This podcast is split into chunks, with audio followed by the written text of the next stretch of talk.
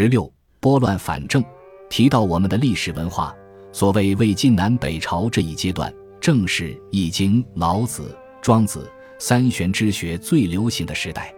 但是，这个时代的历史背景是一个变动不安、非常混乱、社会政治、经济、文化最衰败的两百多年。可是，在哲学思想方面，由于知识分子的高谈阔论也提升到极点，于是有人说三玄之学是衰乱之书，因为每到一个衰乱的时代，三玄之学就会特别受人欢迎。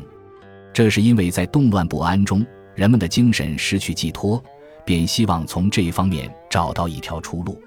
其实，并不一定如他们所说的那样。凡是对任何一样东西立场不同，观点就两样。自己站的角度不同，看到的印象就各异。我们看中国历史，汉、唐、宋、元、明、清开基立业的鼎盛时期，都是由三玄之学出来用事。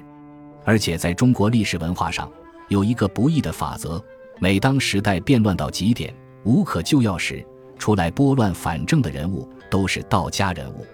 不过，他们有他们的一贯作风，功成名遂。身退天之道也，帮助人家打好天下，成功了，或在私人事业上帮助别人发财，当上了老板，然后自己飘然而去。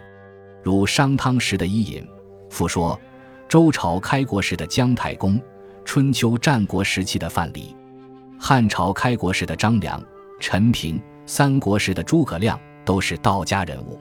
姜太公与范蠡完全做到了功成。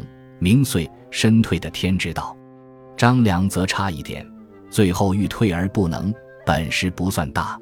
至于诸葛亮，他的立身处世完全是儒家的态度，鞠躬尽瘁，死而后已，恰如其分。